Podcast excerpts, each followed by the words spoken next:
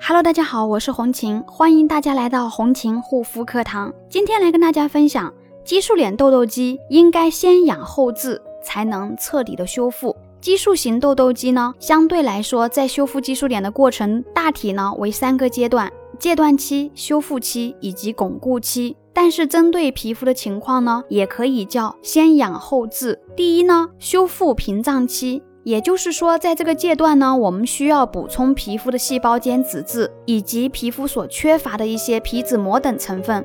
这个过程呢，也等于是在养肤。让皮肤的抵抗力呢啊上去，以及皮肤的屏障感增厚。在这个期间呢，可能皮肤会感觉到比较油，也可能会就是说爆一些痘痘出来。但是呢，其实这个过程都是属于正常的现象。通常在皮肤修复到了不再反复发红的情况，也就是到了我们的后治阶段。第二呢，治疗阶段。那这个时候可以减少油分类比较高的一些产品成分，相对来说使用一些比较清爽类的，具有调节我们皮肤的 pH 值，以及针对性痘痘、炎症、痤疮杆菌进行调理的，以及进行水油平衡的一个修复调理。那到了第二个阶段呢，一般痘痘它就会有很大的改变。如果说你也不知道怎么修复激素脸、激素痘痘肌，可以留言啊，加我的微信幺三七幺二八六。八四六零，好啦，今天的分享就到这里，感谢大家的收听，我们下一期再见。